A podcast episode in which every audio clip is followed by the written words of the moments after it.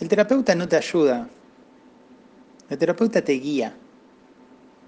La que tiene que ayudarse sos vos y la que tiene que hacer las cosas sos vos. El problema de las personas muy inteligentes, como vos, es que quieren resolver las cosas en un plano mental. Piensan que tienen que aprender algo, saber algo, entender algo o mm, descubrir algo que no sabían, ¿no? hacer una nueva conexión. Piensan que en algún momento van a hacer ese clic, y de repente voy a empezar a acomodar las cosas.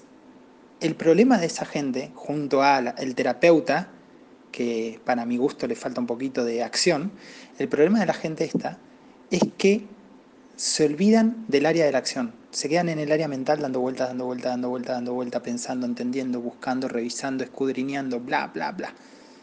Pero no pasan a la acción, no se animan a cambiar una simple y pequeña acción un día a la vez.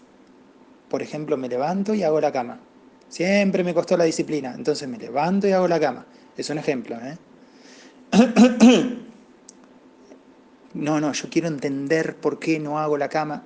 No, me levanto y hago la cama. Entonces, ese es, esa es la gran roca con la que se chocan este tipo de personas.